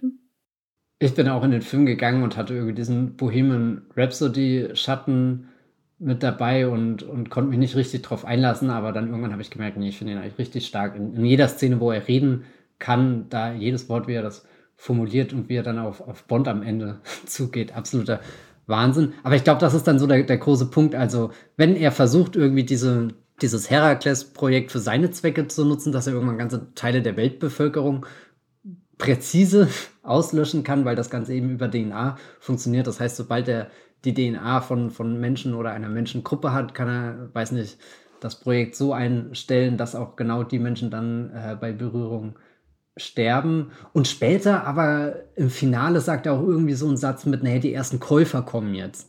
Und das wirkt ja fast schon wieder so, als will er gar nicht die Welt ausmerzen, sondern als stellt er einfach nur das Produkt zur Verfügung und andere Mächtige können damit ihren Schabernack treiben. Also irgendwie finde ich sein, sein, sein Mega-Masterplan sehr inkonsistent, nicht überzeugend. Er, er scheint auch nie wirklich dahinterher zu sein, dass das wirklich klappt, sondern ich habe auch schon hier auf Moodplot im Text geschrieben, manchmal habe ich das Gefühl, er macht das alles nur, damit Bond am Ende ihn auf dieser einsamen Insel aufsucht und er ihn dann so, so in den Mangel nehmen kann, ihm da ein paar psychologische Spielchen mit ihm spielt und, und Bond irgendwie an ihm zerbricht. Also ich mag das, dass, dass die beiden sich eine Geschichte teilen, auch wenn sie es nicht wirklich wissen. Also so, so irgendwie diese, diese, diese Verbindung, die eben Safin schon sehr früh zu Madeline hat und, und keine Ahnung, Bond dann irgendwie auch. Beide haben äh, Verluste erlebt, die sie sehr lange beschäftigen. Ich meine, Safin macht seit seiner Kindheit nichts anderes, als diesen einen Racheplan auszuführen, was ihn ja ähnlich einsam macht wie, wie Bond, der eben seit Casino Royale von, von dem Verrat und dem, dem Tod von Vesper Lind geplagt wird und das er auch immer wieder mitkriegt auf seiner Reise. Also der, der neue Film, die, die Szene macht mir ja komplett fertig, wo Felix Leiter auch wieder in so einem Ozeanloch verschwindet, wie eben damals Vesper Lind und, und er ist so kurz davor, ihn zu greifen und, und irgendwie wieder zu beleben. Also er, aber er kann es nicht so. So Craig rudert dann einfach nur und ist machtlos, obwohl er sonst so viel in diesem Film erreichen kann und, und irgendwie Welten in Bewegung setzt und weiß nicht was, aber, aber trotzdem gleiten ihm all diese, diese Menschen, die ihm halt wichtig in seinem Leben sind, weg. Ich finde auch den Satz so stark, wo, wo Felix Leiter dann blutend da sitzt und also Craig hat ja wirklich wahnsinnig viele trockene One-Liner, die er, die er in jeder möglichen Szene sagt und dann sagt er einfach zu Felix Leiter, wow, that's a lot of blood. Und du merkst einfach, dass es so, also da, da ist James Bond auf einmal in so einem Modus, wo, wo er einfach was feststellt und nichts dagegen tun kann. Und das, das sind eigentlich fast so die, die stärksten Craig-Momente für mich in dem Film. Und davon sind natürlich auch einige in seiner Begegnung mit Safine am Ende, wo, wo er auch noch reinkommt, irgendwie mit Gewehr, mit, äh, weiß nicht, seiner Pullover-Uniform und, und dann immer weiter entwaffnet wird, auf die Knie gezwungen wird. Und, und ich liebe es, den Moment zu beobachten, wo ich mich frage, wie, was passiert denn jetzt als nächstes? Also, so geht er da gerade wirklich auf die Knie oder, oder zieht er doch noch irgendwie eine Waffe? Und ich finde, es ist nicht von vornherein klar, wie, wie diese Szene enden wird und, und die fesselt mich wirklich jedes Mal komplett. Ja, mein Problem ist so ein bisschen bei Safin, also natürlich, dass der Plan irgendwie viel zu, viel zu unklar ist dafür, dass es so simpel ist einfach viele Menschen mhm. killen. So, und Waffe verkaufen sagt das halt in einem Satz und dann ist klar und nicht so, so verschleiert irgendwie, worauf das alles hinausläuft. Aber das andere Ding ist halt seine enge Bindung zu Madeline Swan und ich habe zwar Probleme mit ihrer Figur und ihrem Hochhy das Hochhypen ihrer Figur, um Daniel Craig's Bond so ein emo emotional Baggage zu geben, aber die Beziehung, die sie hat zu Safin, diese erste Szene, wo sie ihn wieder sieht in ihrem Büro und er diese Maske rausholt, das ist alles so intensiv und schließt alles so mit an die stärkste Szene der, des Films an, im Grunde, halt den Auftakt, dass dann der Daniel Craig äh, Bond dann reinkommt und sagt, ja, ich löse jetzt das Problem für dich, Matt, Maddie, Madeline, Madeleine. Äh, und dieser Konflikt zwischen Safin und Bond hat sehr unpersönlich ist dafür, dass er, dass es der letzte Bond ist. Das ist eben immer das Problem, ne? dass wenn man anfängt, so seriell zu erzählen, dass es einen auch irgendwie dann dazu zwingt oder so, so Erwartungen schürt, dass man auch oder dass mehr auf dem Spiel steht in der Beziehung zwischen dem Bösewicht und Bond. So, und man erwartet da, da, da ist mehr dahinter als vielleicht bei einem konventionellen, nicht seriell erzählten Bond-Film. Und hier ist es aber nicht so. Man hat eigentlich so einen klassischen Bond-Bösewicht, der einen doofen Plan hat irgendwie, aber der wird Craig so als, als Erzfeind aufgezwungen. Und der ist es aber nicht. Er ist halt der Feind von Madeline. Und klar, wenn Craigs Bond mit äh, in, in Madeline verliebt ist und das dadurch ist er natürlich dann auch emotional involviert, aber das ist alles so halbgar, das ist alles so dann unbefriedigend im Finale, wenn das, was der Bösewicht ist es, der Bond bezwingt. Daher der ist es, der ihm diesen furchtbaren, tragischen DNA, die Nanobots äh, des Grauens so äh, äh, gibt, mit denen, wegen denen er dann seine Familie nicht mehr berühren kann, was ihn letztendlich irgendwie auch in den Tod führt. Und dann dachte ich die ganze Zeit, ja, dann haben sie halt Blofeld zu früh verbrannt irgendwie. Also, wenn du das mit einem Bösewicht in diesen Craig Bonds machst, dann ja eigentlich mit Blofeld. Aber Spectre hat halt alles ruiniert. Und ich muss auch sagen, dass, obwohl ich natürlich, äh, obwohl ich ähm, Rami Malek in diesem Film durchaus mochte und auch seine Sanftheit irgendwie so als Bösewicht, dass er nicht so komplett ähm, abdreht, wie jetzt zum Beispiel in Ravi Badem, das kann man ja auch nicht in jedem Film schauen. Trotzdem dachte ich die ganze Zeit, oh, ich hätte gern noch mehr Walz gesehen. Ich hätte gern noch mehr gesehen, wie er sein Kinn kratzt an seinen gefesselten Händen und äh, so wie er aufgebaut wird mit Hannibal Lecter-mäßigem Auftritt. Das ist, macht alles so viel Spaß. Und was man nun nicht von Rami Maleks Bösewicht behaupten kann, ist, dass er als Bösewicht Spaß macht. Nee, wirklich nicht. Also ich habe auch manchmal das Gefühl, es existiert irgendwo eine Version, wo äh, Blufeld nochmal als der große Gegner des Films aufgebaut wird und gar kein Safin seine Spielchen treibt. Einfach ausgelöscht aus der Bond-Geschichte. Ich finde den Punkt spannend, den du sagst, aber irgendwie stört das mich nicht wirklich. Es hat schon, irgendwie macht das Ende für mich noch bitterer, dass es dann vielleicht auch fast schon der Rando-Bösewicht ist, der ihn niederreißt. Und, und das ist vielleicht wirklich ein Element, was ich an diesem, also so keine Ahnung, muss er sterben oder wäre es nicht auch in Ordnung gewesen, wenn er sich halt ins nächste Jamaika verabschiedet hätte, hätte ich mir auch vorstellen können, aber ich finde diesen Gedanken super faszinierend zu erforschen. Was ist, wenn James Bond halt jetzt doch einfach so eine Casualty ist? Halt, wie du sie in tausend Agentenfilmen immer offscreen hast, wie, wie halt aber das ist er ja nicht. Hm? Naja, ein bisschen schon, weil, weil M hat ja am Ende dann diese kurze Gedenkminute und dann heißt ja auch gleich wieder Back to Work. Also klar, er hat ein sehr heroisches Ende und wie gesagt, hyper emotional. da, da bin ich äh, sehr den Tränen nahe jedes Mal, wenn die Szene kommt und, und die Close-Ups von, von Lea Seydoux und Daniel Craig gegengeschnitten werden. Das ist unfassbar. Das ist schon, das wird ja in der Szene vorbereitet, wo sie in Matera in dem Aston Martin DB5 sitzen, boom. äh, und, und dann hier der, der Henchman kommt und mit diesem Maschinengewehr auf die kugelsichere Scheibe einschießt. Und am Anfang denkst du, ja, okay, alles chill, äh, geht schon. Aber der schießt weiter und der schießt weiter und die Scheibe knackt mehr und knackt mehr. Und dann schaut irgendwie Lea du Daniel Craig an und, und Madeleine sagt dann, oder, oder, weiß nicht, also es gibt so, so Schnitte hin und her. Du, du siehst ihn, du siehst sie und du siehst eben die, die Waffe, die da unerbittlich auf diese Scheibe reingeht.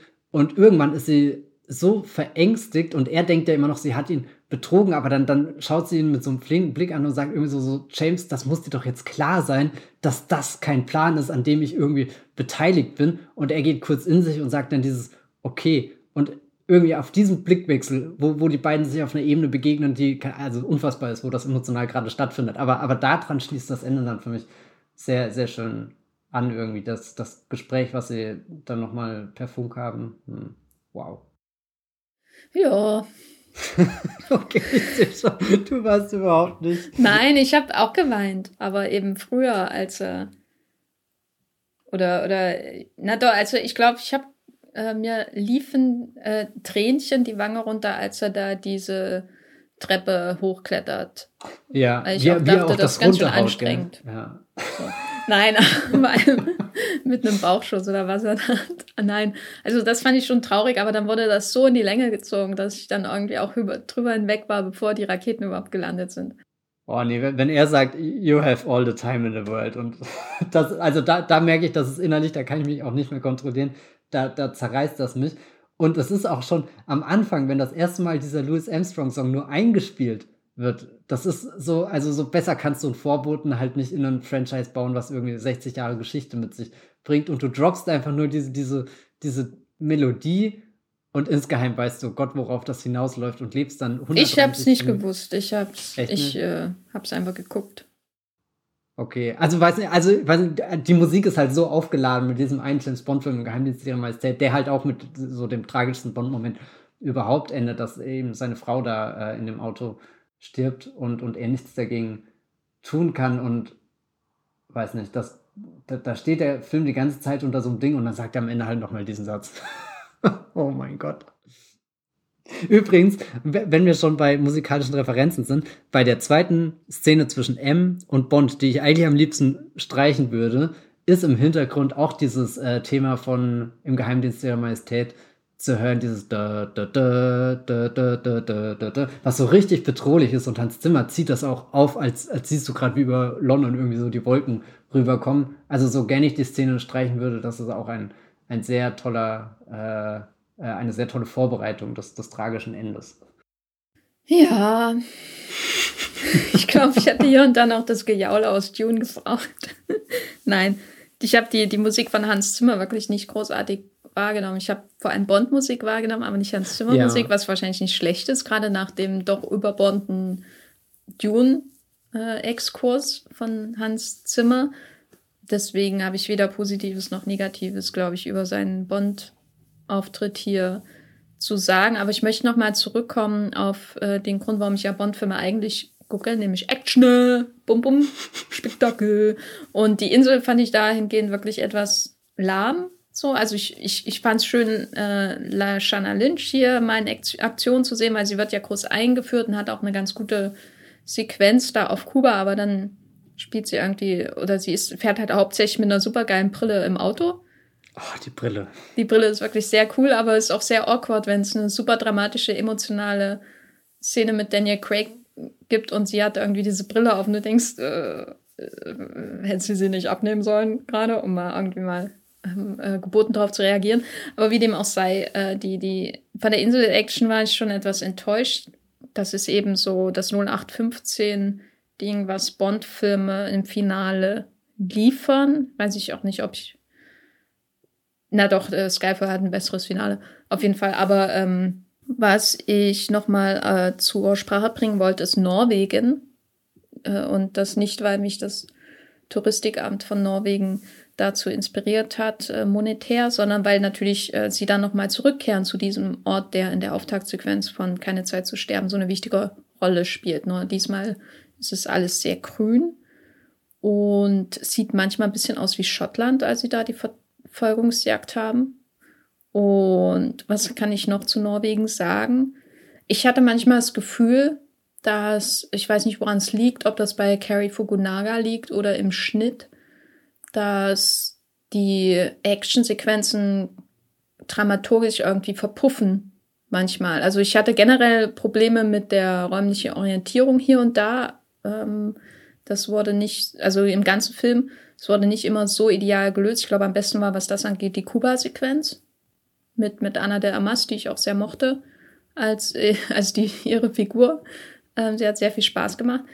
Mm, aber insbesondere bei der Verfolgungsjagd, das, also was gibt's Geileres als eine Verfolgungsjagd? Und dann, dann verpufft das da irgendwo in dem Wald. Und dann gibt's natürlich nette Momente, wenn er da ähm, so dieses Seil aufspannt und solche Sachen. Aber ich weiß nicht, insgesamt hatte ich das Gefühl, dass, dass die Action nie zu, zu einem richtigen Höhepunkt innerhalb der Action wirklich nur führt abgesehen vielleicht von Matera, weil es da eben zwei so grandiose Szenen gibt, die man eben aber schon im Trailer gesehen hat. Wie, wie siehst du denn die Action in Keine Zeit zu sterben? Also Matera ist, glaube ich, auch meine Lieblings-Action-Szene. Die Verfolgungsjagd, ich kann ein bisschen nachvollziehen, dass dir das Räumliche, die Orientierung da fehlt, aber was ich immer sehr faszinierend finde, dass die Inszenierung sehr gut rüberbringt, wie Bond in dem Moment mit dem Auto umgeht, wo er ja auf einmal in einer neuen Rolle ist. Er erfährt ja da gerade seine Familie durch eine Action-Szene, was ich, ich liebe das einfach, dass das in diesem Film existiert. Ich weiß noch nicht warum, aber irgendwie finde ich es unendlich faszinierend. Und er geht ja große Risiken ein. Also in jedem Moment könnten die Leute sterben, aber dann, wie er an die anderen Wägen so dran fährt und die sich dann überschlagen. Und ich kann jeden dieser Überschläge nachvollziehen. Und das beeindruckt mich eigentlich sehr, weil ich oft bei Verfolgungsjagden das Problem habe, dass ich keine Ahnung habe, warum jetzt Autos durch die Luft fliegen. Das ist oft nicht nachvollziehbar gezeichnet im Film und Carrie Fukunaga hat irgendwie für, für jede, jeden Action-Beat, der dann irgendwie so passiert, also dass es ein, einen vom Motorrad runterfetzt oder eben, dass sich ein Auto überschlägt, all das ist irgendwie in so einer, so einer ersten Bewegung vorgezeichnet mit der Craig reißt das Lenkrad um, wir sehen, wie das Auto ausschlägt und dann haben wir irgendwie den Shot, wie was dann eben das, das Ergebnis von dieser Aktion ist. Und deswegen finde ich die eigentlich stark und äh, dass das Ganze in diesen, diesen Nebelwald dann hineinführt. Also nochmal so, so atmosphärisch irgendwas, wo, wo Figuren dann auf einer symbolischen Ebene einfach herum irren, wo, wo du gerade dachtest, jetzt, jetzt, jetzt ist der Film wieder in der Bahn angekommen. Also so, wir haben am Anfang die Szene, wo sich eine Gestalt dem Grundstück nähert und du merkst, oh Gott, jetzt passiert der vollkommene Horror. Dann ist später die gleiche Szene und du denkst, oh Gott, welche Gestalt nähert sich da, aber du merkst, Daniel Craig hat, hat äh, Verstand und er kommt nicht zum Töten, sondern kommt eben, um da was zu reparieren und denkst jetzt, und dann, dann, dann macht er sogar hier einen Apfel zum Frühstück. Also, so, was, was gibt es Besseres, als von Daniel Craig einen Apfel gestellt? Apfelschale. Apfelschale. ähm, aber, und, und danach ist, gerät wieder alles aus den, den Fugen und du, du merkst, dass dieses, dieses kleine Leben, was du, was jetzt wirklich mal wieder für einen Moment aufgeblitzt ist. Also, so wie am Anfang in Matera, als äh, hier diese, diese kurzen, extrem romantischen Momente zwischen Madeleine und äh, James sind. Also die finde ich auch sehr gut auf den Punkt irgendwie gebracht, weil da, da hast du das Gefühl, wir haben zwar irgendwie einen großen Körper an Agentenfilm außenrum, aber das könnte jetzt auch einfach ein Urlaubsfilm von, keine Ahnung, Eric Romer werden. I don't know. Und, und dann sind sie wieder in dem, dem Wald und alles ist gespenstisch und ungewiss und im Endeffekt verliert er ja dort schon wieder direkt die, die Menschen, die er, die er gerade eben erst gefunden hat. Also da, da ist das für mich dann schon ein dramatischer Höhepunkt, aber vielleicht jetzt nicht unbedingt der Action-Höhepunkt. Also da ist schon Matera und Kuba. Kuba ist einfach, da ist auch die Location so gut. Also ich könnte mir sofort vorstellen, wie das eins zu eins übersetzt wird in ein Videospiel. und dann spielst du da mit, mit einer offenen Karte irgendwie und äh, ballerst dich da durch. Äh, da kommen Erinnerungen an das gute, nicht zu unterschätzende äh, Wii, Nintendo Wii-Spiel Quantum of Solace hervor. Ähm, Kuba hat aber auch so harte Momente, wo ich dachte, ähm, die räumliche Orientierung wird nicht äh, e-, etabliert. Also so, so einfache Sachen, manchmal ist es schwer zu erklären, aber so einfache Sachen wie, wo steht jetzt eigentlich das Auto, in das Anna de Amas einsteigt, um ja. loszufahren, weißt du? Also äh, ich hatte jetzt, es war jetzt nicht so, dass ich hier irgendwie Paul Gra Greengrass Jr. zuschaue oder so. Es gibt ja da noch viel, viel Schlimmeres, das auf jeden Fall nicht. Sondern es geht so um so einfache Sachen, ähm, die einem enorm helfen können, sich äh, in diese Action-Szenen hineinzufinden. Und darum geht es ja auch in, in diesem Bond, dass man hineingezogen wird. Und in Kuba, äh, in dieser Sequenz, äh, gab es mehrere solche Momente, wo ich dachte, wo steht jetzt eigentlich ihr Auto? Wo kommt sie jetzt eigentlich her? Wo fährt sie hin? Wo ist jetzt der Eingang von dem Club im Verhältnis zu ihrem Auto? Und das eigentlich siehst du das erst so ein bisschen am Ende richtig, wenn du mal das volle Bild von dem, diesem Haus bekommst. Äh, und da kann man dann irgendwie drüber hinwegsehen, weil alles so stylisch und äh, John Wick-esque auch ein bisschen aussieht von der Lichtgebung. Das muss halt jetzt überall sein, offensichtlich, in, in jedem Film. Äh, nicht, dass das jetzt direkt von John Wick kommt, aber daran hat es mich halt erinnert, weil es sehr populär ist, die Ausleuchtung aktuell so zu gestalten, mit Neonfarben und so weiter, seit spätestens seit den John Wick-Filmen. Und da habe ich, da war ich manchmal schon etwas enttäuscht, weil eigentlich hat er auf jeden Fall, er hat auf jeden Fall ein Gefühl für große Actionbilder, so Dinge, die sich einbrennen. Also eins der besten Bilder im ganzen Film ist ja die Szene in Norwegen, wo sie von ihrem Haus fliehen im Auto. Ich glaube, ein Toyota war es, immer sehr wichtig in diesem Film.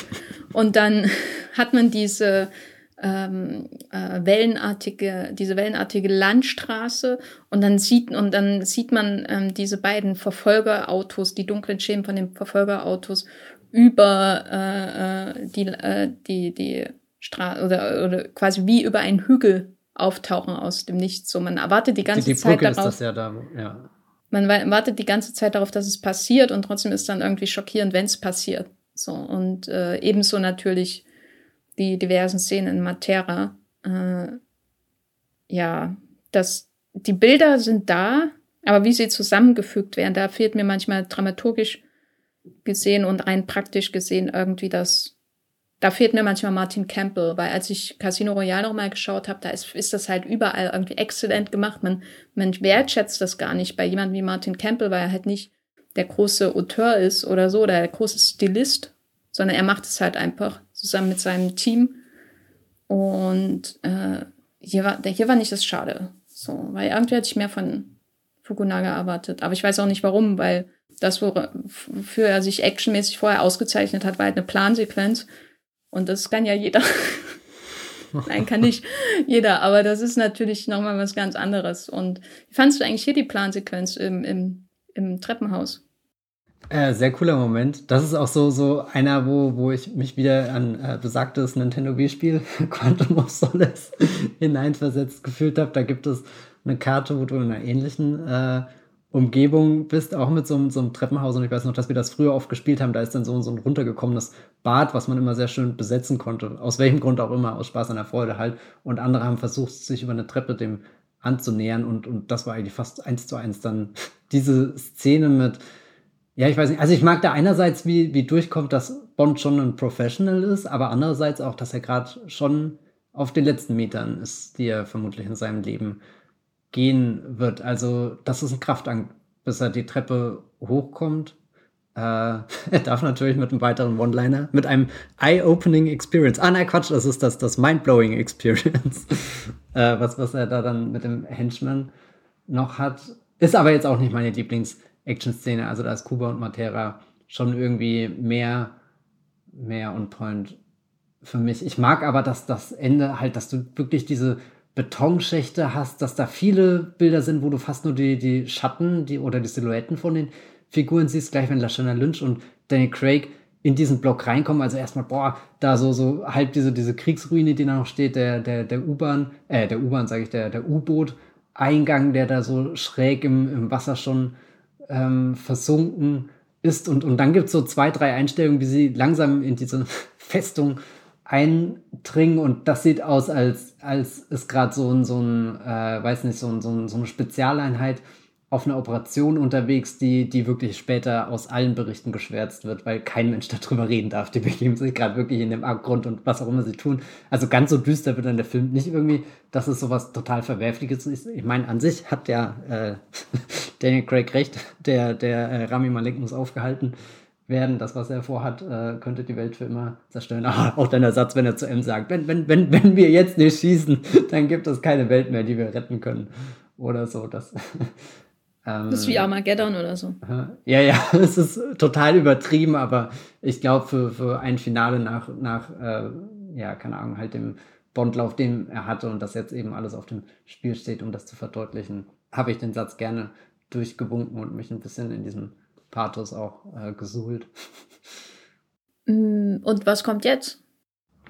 Gute Frage. Ich finde ja, der Film könnte schon als Startrampe funktionieren, um das Bond-Franchise oder beziehungsweise um die Reihe zum ersten Mal auf so ein Franchise-Level zu bringen, dass du mit Spin-offs oder keine Ahnung, einer Serie oder sowas arbeitest, weil die Anna der Amas-Figur, die ja wirklich nur eine Szene hat, aber das ist halt eine Standout-Szene.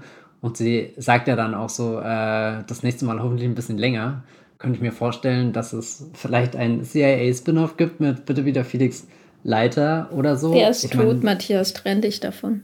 Oh, ich kann nicht loslassen. Ich habe meine Zettel noch nicht geschrieben. hm. Ja, das, das mache ich dann nach meinem letzten äh, Kinobesuch, schreibe ich Forgive Me, James, und dann zünde ich den Zettel an und hoffe, dass mich kein Grab in die Luft jagt. Dass das du nicht ein Haus abfackelst, du sollst vor allem hoffen. Ach so, ja, gell. Also, ja, hoffen, hoffen wir, dass, dass ich mich irgendwann einfach trennen lösen kann. Nee, aber die andere Figur ist ja auch die Lashana Lynch-Figur, die sich schon irgendwie aufbauen, dass du das Gefühl haben könntest, sie könnte in Zukunft eine Rolle spielen, Gleichzeitig glaube ich halt nicht, dass sie sich davon verabschieden werden, dass in James Bond kein James Bond existiert. Also sich von der Figur verabschieden, das wirkt gerade irgendwie nach.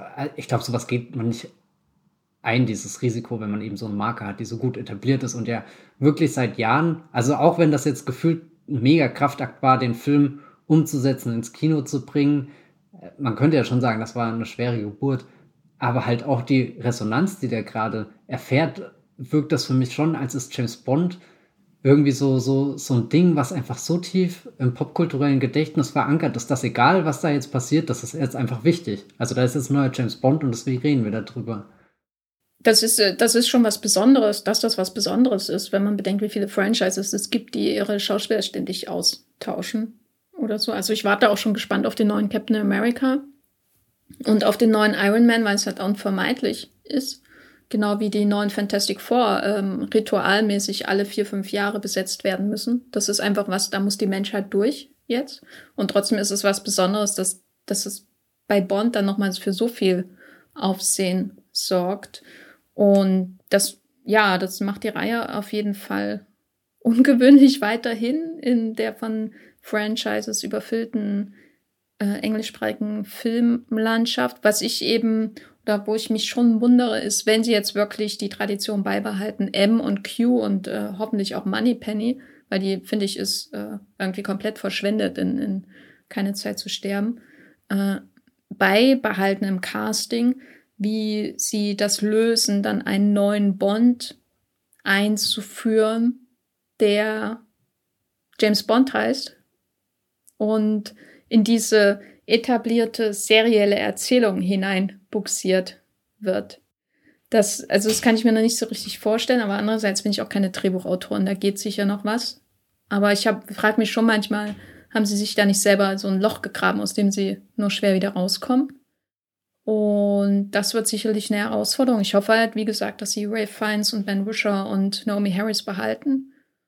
Und andererseits hoffe ich vor allem, dass sie wieder zurückkehren zur, zum Standalone Bond-Film oder so. Ich will, ich will, ich brauche nicht jeden Helden, der traumatisiert wird.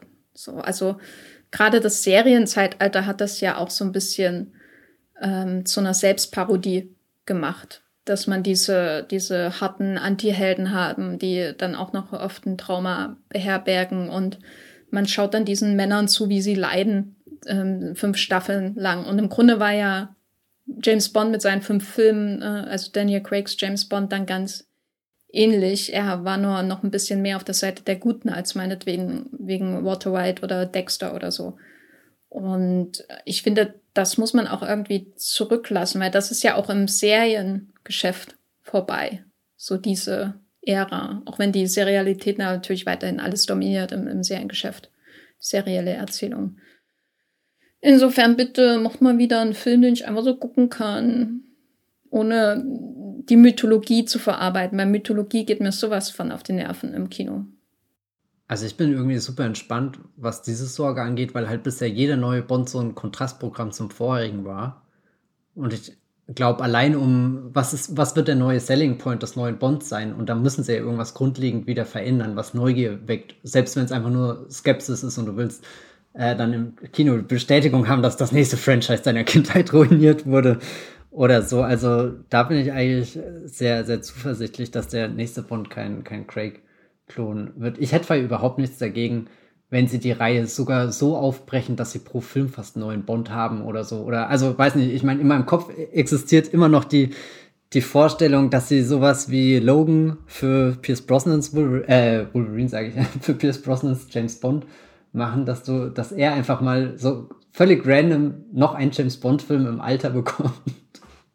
einfach nur, weil ich äh, Pierce Brosnan nochmal in dieser Rolle sehen will und auch, es gab nie, ein Bond, der halt alt war. Also es ist zwar auch immer hier von Dinosauriern und von zwei alten Männern in der Höhle die Rede und ich meine, die, die Bond-Darsteller waren in ihren späteren Filmen ja auch in einem gewissen Alter, aber es hat nie in den Filmen eine Rolle gespielt. Aber was ist denn mit einem Geheimagent, der eben auch irgendwie körperlich ans Ende seiner Kräfte kommt und nicht erst dann, wenn er wirklich angeschossen ist und, und auf äh, einer äh, emotionalen Ebene so in die Einsamkeit gedrängt wird, wie, wie jetzt eben Daniel Craig in seinem Finale. Und, und also das wäre ja schon, schon eine Möglichkeit, um einfach einen völlig neuen Aspekt der James Bond-Figur zu erforschen. Oder du machst halt was ganz Radikales und besetzt Tom Holland als Young James Bond. Oh, jetzt reicht's so. aber, also wirklich. Ja, jetzt, nee, jetzt bin jetzt ich schon auf meine, der Kante meines Stuhles und äh, lehne schon gefährlich zur Seite. Okay. Nein, also ich möchte eigentlich äh, weniger neue Facetten von Bond. das ist so reaktionär. Naja. Äh, nein, ich möchte natürlich auch neue Facetten von Bond, aber vielleicht ähm, wäre das diesmal bessere Action-Inszenierung. Ich weiß nicht, ist auch eine Facette, die man verfolgen ja, könnte. Nee, äh, ich, ich Vor allem brauche ich nicht noch mehr alte Helden. Also, okay. wenn ich schon die Setbilder vom neuen Indiana Jones-Film sehe. Ich weiß, das ist äh, Ageism, ja, ja, ja. aber irgendwann ist auch mal gut. Ja, ich bin ehrlich gesagt neugieriger auf die die Macher des neuen James Bond als den neuen James Bond als Darsteller, weil ich halt jetzt gemerkt habe, dass die Craig-Faser, egal wer da mitgemacht hat, auch jetzt in dem Teil, äh, Linus Sandgren als äh, irgendwie Kameramann zu entdecken. Ich glotze jedes Bild in dem Film an. Okay, zwei, drei würde ich vielleicht wirklich löschen, aber sonst. so, so, man könnte ja meinen, na, na, Roger. Alt, oh Gott, ja, ich komme jetzt wieder im vor. Schneiderraum fand. Keine Zeit zu sterben. Das ist genauso wie bei In the Heights, habe ich das, glaube ich, erzählt, dass es doch da auch so eine Einstellung gibt, die mich jedes Mal aus dem Film katapultiert. Und das ist jetzt bei No Time to Die ähnlich, dass ich mal, der sieht so, so perfekt aus. Und dann sind so zwei, drei Einstellungen drin, wo ich, wo, wo ich es nicht übers Herz bringen könnte, das in eine finale Fassung reinzuschneiden. Aber vielleicht ist es auch einfach nicht anders möglich, Natur dann so, so einzufangen. Und da habe ich eher, eher, nee, ich habe da eher, eher, eher Respekt vor Linus Sandgren, dass er sich entschieden hat, diese Aufnahmen zu behalten, weil, weil irgendwo ja auch definitiv was Starkes drin ist, auch wenn sie in meinem Kopf jetzt nicht das, das Perfektionsmaß erreichen, das ich gerne hätte. Nee, aber irgendwie so, da war Roger Deakins, dann war heute von heute mal da. Und was soll da als nächstes kommen? Und jetzt bin ich einfach nur völlig weggeblasen, dass, dass ich den auf einer visuellen Ebene so aufregend finde, den Film, obwohl er mit so vielen bekannten Sachen um sich rumschmeißt. Und irgendwie könntest du sagen, naja, es sieht halt aus wie jeder Bond, aber finde ich überhaupt nicht. Das sind, das sind so kleine Dinge drin, die mich immer wieder ins Kino treiben und ich mich definitiv noch nicht äh, satt gesehen habe an, an der Welt, die der, der Fukunaga da einfach auf die Leinwand band mit seinem Team. Boah, ein guter Bond. Also mein Fazit zu Keine Zeit zu sterben ist, äh, ich freue mich auf Joe und Anthony Russos nächsten Bond-Film. Endlich mal wieder ein richtiger Paranoia-Thriller, wie damals in dem Filmklassiker Winter Soldier. Bitte du mehr meinst davon. The Return of the First Avenger. ähm, ja, ich finde bis besser als Spectre, aber die sind auch so ein bisschen auf einer Ebene. Aber was ich sagen muss, äh, auf jeden Fall spricht für den Film, dass ich Daniel Craig als mit Daniel Craig als Bond nie so richtig warm geworden bin und trotzdem am Ende eine Träne für ihn vergossen habe, bevor er sein Feuerwerk am helllichten Tag bekommen hat. Insofern äh, gut gemacht. Was ist dein Fazit? Auch definitiv gut gemacht, sogar sehr gut gemacht.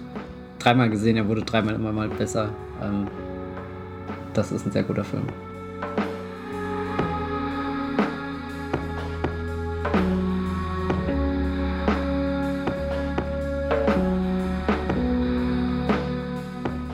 Ja, wir haben keine Zeit für die Abmod. äh, wir haben dringende Termine. Matthias, wo bist du im Internet zu finden? Schnell, schnell, schnell. Ich bin auf Twitter als Bibelbrox mit 3e oder auf meinem Blog das Filmfilter. Oder ihr könnt Texte von mir zu James Bond uh, No Time to Die lesen uh, auf Movieplot. Da habe ich unter anderem mit Carrie Fukunaga und Anna de Mas gesprochen. Und darauf bin ich sehr stolz. Vielleicht lest ihr das, damit das Klicks hat. Mein Name ist Jenny Jecke, J-E-C-K-E. Googelt mich, ihr findet mich. Und vielen Dank fürs Zuhören. Matthias muss ins Kino. Oh Bis ja. zum nächsten Mal. Es tut mir jetzt eigentlich leid, ich würde noch gerne stundenlang weiter über diesen Film mit dir reden, weil ich habe das Gefühl, unser Gespräch ist auch noch nicht am Ende. Aber so ist das im Leben. Manchmal reißt die Ära einfach ab, ohne den richtigen Abschluss zu finden. Genau, Wollmilchcast eben mhm. immer auch ein Pierce Brosnan Cast. So, bis zum nächsten Mal. Tschüss. Ciao.